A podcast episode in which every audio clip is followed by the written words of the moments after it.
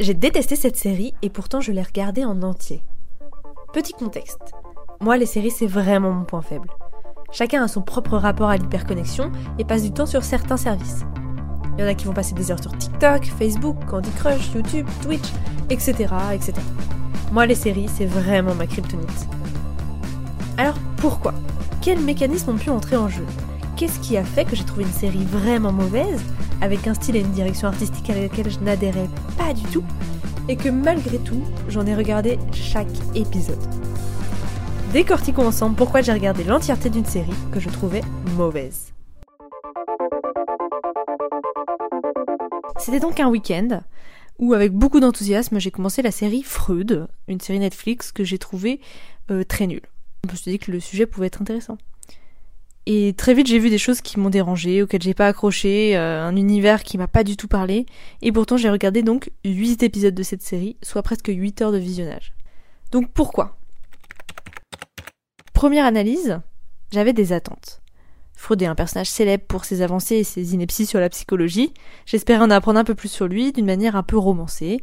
Alors j'ai persisté, même lorsque tout espoir était manifestement perdu. Deuxième raison, le suspense et la lecture automatique. Alors là, le combo des deux. Ils sont malins, ces scénaristes, à finir par un bon suspense. Tout l'épisode peut être nul plat, et pourtant, c'est ce suspense final qui va nous retenir en haleine. Là, la lecture automatique intervient, elle s'enclenche. Vous n'avez même pas besoin de bouger. Au contraire, c'est pour arrêter la lecture qu'il faut bouger. Avec le combo de ces deux éléments, on se laisse aspirer sans réfléchir. En tout cas, ça a été mon cas. Troisième élément qui peut aussi rentrer en jeu, la liste Netflix. Les utilisateurs Netflix le savent, lorsque votre série est commencée, elle apparaît dans votre liste. Et elle reste là, semaine après semaine, tant qu'elle n'est pas terminée. Personnellement, ça me crée comme un but à atteindre. La faire sortir de ma liste. Est-ce que je suis la seule dans ce cas? Vous savez, c'est comme ces petites notifications rouges sur vos applications qu'on a envie de faire disparaître à tout prix. Bon, bonne nouvelle, depuis, on peut retirer une série de sa sélection Netflix grâce à une simple manipulation, heureusement. Quatrième point qui rentre en compte, la disponibilité immédiate. Si un nouvel épisode sortait chaque semaine, je n'aurais pas dépassé deux épisodes. Avec les programmes télévisés, par exemple, si la série est bonne, on revient au rendez-vous la semaine suivante, sinon on s'embête pas. On passe à autre chose. Là, avec la disponibilité immédiate Netflix, on se pose même pas de questions, on peut ingurgiter tout le contenu d'un coup. Cinquième élément, mon état d'esprit. Évidemment, ça joue. Il y a quelques semaines, j'ai essayé les chroniques de Bridgerton. En moins de dix minutes, j'avais tout fermé. J'ai pas eu envie de m'acharner. Alors que ce week-end-là, Freud me permettait de procrastiner, de ne pas faire des tâches ingrates présentes sur ma to-do list. Donc j'étais dans l'état d'esprit parfait pour me laisser happer par ce truc. Je fuyais en fait des vraies choses à faire.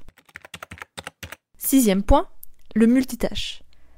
Et oui, on essaye de se rassurer. Si je fais autre chose en même temps, ça va, non? Bah pas vraiment. Le multitâche, c'est pas très bon. Et puis si c'est pour mettre quelque chose qui nous intéresse pas en fond, franchement, je suis pas certaine que ce soit top. Septième point et un des plus importants, le biais du coup irrécupérable. Le biais cognitif, c'est un mécanisme de pensée à l'origine d'une altération du jugement. En général, ça se caractérise par une logique de pensée qu'applique notre cerveau pour prendre une décision rapide mais qui peut nous être néfaste et basé sur une logique erronée. Le biais du coup irrécupérable, dont il est question ici, nous incite à nous entêter dans une direction, même si elle ne nous est pas profitable, parce qu'on y a déjà investi du temps, de l'argent ou des efforts.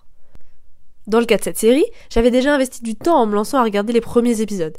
Et plus ça allait, plus j'y avais déjà investi du temps, et plus je me sentais piégée, plus ce biais était fort. Je me disais aussi, j'étais dans une sorte d'attente, d'espoir qu'au bout d'un moment, au bout du neuvième épisode, je trouve enfin une justification, un, un élément positif qui ferait que j'aurais investi ce temps pour une raison. Mais concrètement, rationnellement, je savais que c'était perdu d'avance. C'est spoiler alerte, ça ne fut pas le cas. Et objectivement, voilà, je, savais qu'il y avait plus d'espoir. Pourtant, j'ai quand même regardé ces dix épisodes et ce biais cognitif n'y est pas pour rien. Pour éviter de persister dans une direction à cause de ce biais, prenez du recul et demandez-vous pourquoi est-ce que je persiste? Et demandez-vous si vous acharner va vous apporter plus ou simplement vous faire perdre plus. Même si c'est difficile à admettre, les ressources que vous avez déjà investies ne peuvent pas être récupérées et donc il faut faire en sorte de les ignorer. Et enfin, petit bonus, c'était pas le cas pour ma série, mais parfois la série est aussi populaire. Donc on se laisse tenter par une série que la, Terre entière recommande, on s'acharne pour s'intégrer socialement. Est-ce que c'est une raison suffisante? Je vous laisse juger par vous-même. Pour faire un petit bilan de tout ça, tout dans cette série n'était pas à gerber, mais j'ai ressenti un soulagement à la fin, en me disant c'est pas possible, ouf, enfin cette daube est finie. Sur les deux derniers épisodes, je me suis surprise à faire des avances rapides et à regarder certains passages en accéléré, chose que je n'avais encore jamais faite sur Netflix. Mais l'ensemble de ces facteurs et sûrement d'autres, complètement inconscients, m'ont fait persister. Et franchement, j'ai un peu honte. Si vous vous retrouvez dans cette situation comme moi, prenez le recul nécessaire et faites cette analyse. Passez du temps sur Netflix, pourquoi pas, mais choisissez une série de qualité qui vous fait plaisir. La prochaine fois que vous consommez du contenu, essayez d'analyser si vous le faites par plaisir ou pour fuir quelque chose et si vous passez vraiment un bon moment ou si vous êtes en train de consommer pour consommer. Si ça ne vous est jamais arrivé, bravo à vous, continuez comme ça, c'est génial. Vous pouvez faire ce même type d'analyse pour TikTok. Pourquoi est-ce que j'y passe autant de temps? Est-ce que c'est une question d'état d'esprit? Est-ce que c'est l'enchaînement des petites vidéos, etc., etc. Et mettre tout en application, tout ce qu'on peut déjà voir dans ce podcast, à savoir dédier des plages horaires à cette consommation de contenu et essayer de s'y tenir pour que ce soit des plages plaisir et pas subies automatisme, etc., etc. N'hésitez pas à prendre ce recul et à avoir ce petit déclic qui vous permettra de sortir de la boucle. Cette petite analyse est issue de mon compte Instagram et si tu posais ton tel, que vous pouvez aller suivre pour en retrouver d'autres ou d'autres petits contenus plus légers, plus courts comme celui-ci. Comme d'habitude, si vous avez aimé l'épisode, laissez un avis sur Apple Podcast, un petit j'aime sur Spotify ou dites-moi par mail ou sur Instagram si vous avez aimé l'épisode, de quoi vous voudriez qu'on parle, etc. Donc le challenge de cet épisode va être assez simple à appliquer et va pourtant avoir beaucoup de répercussions et être très efficace. C'est de désactiver la lecture automatique. Vous pouvez le faire sur Netflix donc, mais aussi sur YouTube ou Facebook. Il vous suffit de chercher sur euh, internet, désactiver lecture automatique et les réseaux sociaux de votre choix et vous trouverez des tutos pour le faire facilement.